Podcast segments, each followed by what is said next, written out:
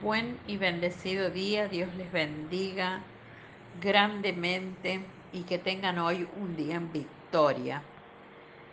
Vamos a presentar este día delante del Padre.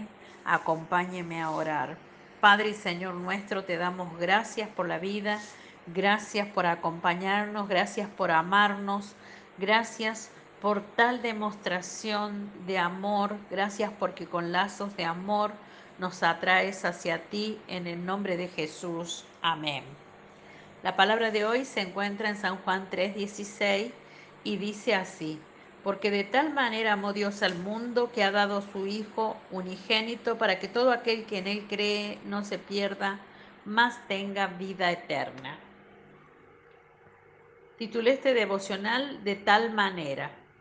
No existe mejor ejemplo para vislumbrar el amor de Dios he escogido la palabra perfecto el día de ayer para describir el amor de Dios expresado en Cristo. Pero a decir verdad no hay un término exacto para explicar tal amor. Juan 3:16 nos dice, porque de tal manera amó Dios. No encuentro en mi limitado vocabulario las palabras adecuadas para explicar el amor de Dios cuando la palabra de Dios se expresa de tal manera, de una manera tan grande, de una manera tan misericordiosa, de una manera tan majestuosa, de una manera tan sublime, de una manera tan maravillosa, concluyo que me resulta imposible de definir en una sola palabra. ¿Cómo encontrar las palabras adecuadas para definir este amor? De tal manera nos amó que dio a su único hijo Ahora bien, ¿qué significa el hecho de que Dios haya dado su vida por nosotros? Veamos cómo lo explica la Sagrada Escritura. Isaías 53, 12 dice, Por tanto, yo le daré parte con los grandes y con los poderosos, repartirá el botín. Por cuanto derramó su vida hasta la muerte y fue contado con los pecadores habiendo él llevado el pecado de muchos y orado por los transgresores. Si bien esta palabra se hizo realidad, la verdad se cumplió en la cruz, concentrémonos en esta frase, derramó su vida hasta la muerte. Sabemos que nadie le quitó la vida a Jesús, sino que Él la entregó por amor a ti. Sigamos con la palabra. En el Antiguo Testamento se nos instruye acerca de que sin derramamiento de sangre no hay expiación de pecado. La víctima, el animal, debía morir derramando su sangre en lugar de la sangre de los pecadores. Con Jesús se cumplió hasta la perfección este requisito de redención.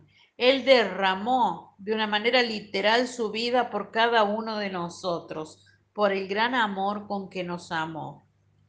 Comenzó este derramamiento en el huerto de Getsemaní, cuando su sudor era como gotas de sangre, mientras luchaba agónicamente por entregarse totalmente a Dios a fin de llevar a cabo el sacrificio final.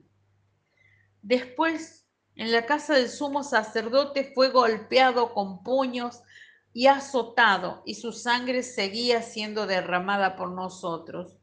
A continuación fue azotado por el látigo romano, el que consistía en muchas tiras de cuero y cada una de ellas llevaba un pedazo de hueso metal.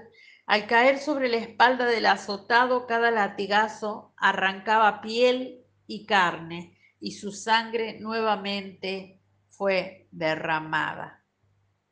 Luego le arrancaron la barba, le pusieron una corona de espinas y lo llevaron a la cruz, donde le crucificaron, le abrieron una herida en su costado con una lanza, su sangre y su vida se fueron derramando paulatinamente, lentamente, hasta la última gota, y todo por cada uno de nosotros. Ese fue el costo que pagó a causa del gran amor con que nos amó de tal manera que le costó todo lo que tenía. No solamente renunció a su trono, su gloria y su majestad como Dios, no solo entregó sus pertenencias personales como hombre, porque le hicieron quedar hasta la túnica, la rifaron entre ellos. sino que entregó su propia vida, se entregó a sí mismo, derramó su preciosa sangre para cumplir con el pacto de la redención. Esa fue la medida de su amor, esa fue la gran manera y esa fue nuestra justificación. Ser justificados en su significado es ser reconocido culpable, pero ser tratado como justo. Ese fue nuestro beneficio. Todos los que hemos hecho Escuela de Nuevos Creyentes, vimos este y muchos más beneficios de esa cruz. Cómo el amor de Dios en la expresión de la bondad de Dios hacia los pecadores tiene carácter de gracia y misericordia. Es una demostración de la generosidad de Dios, que no solo no es merecida, sino que es contraria a los merecimientos.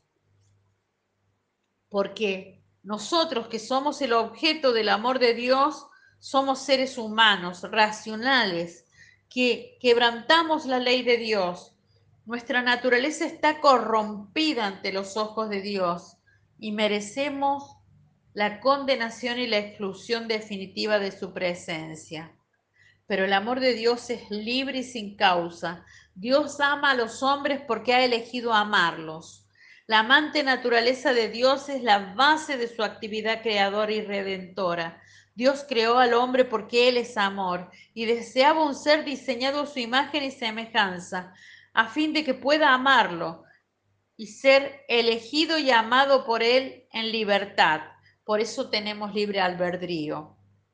Cuando el hombre rechaza a Dios, cuando el hombre rechaza al Dios de amor o quebrante esa relación, Dios continúa amándolo, porque Dios es amor y nos ama de tal manera. Este es el diseño de la redención y toda la vida haya sentido al ser amado por Dios y al amar a Dios dado que su amor es de tal manera. Nuestra oración a Dios hoy.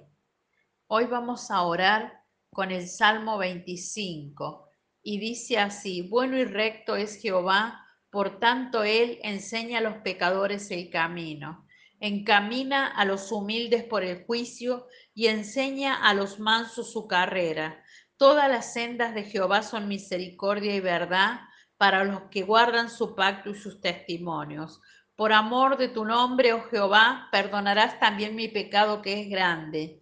¿Quién es el hombre que teme a Jehová? Él te enseñará el camino que has de escoger. Gozará él de bienestar y su descendencia heredará la tierra.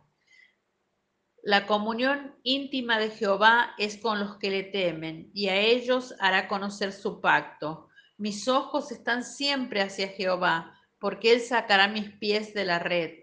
Mírame y ten misericordia de mí, porque estoy solo y afligido. Las angustias de mi corazón se han aumentado. Sácame de mi congoja.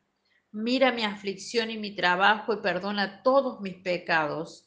En el nombre de Jesús. Amén. Te bendigo y te declaro en la bendición de la palabra de Dios. Te declaro en la revelación de la palabra, declaro que el amor de Dios alumbra tu entendimiento, alumbra tu vida y tu corazón y puedes recibir el amor de Dios y amar a Dios con todo tu corazón. En el nombre de Jesús, hasta mañana.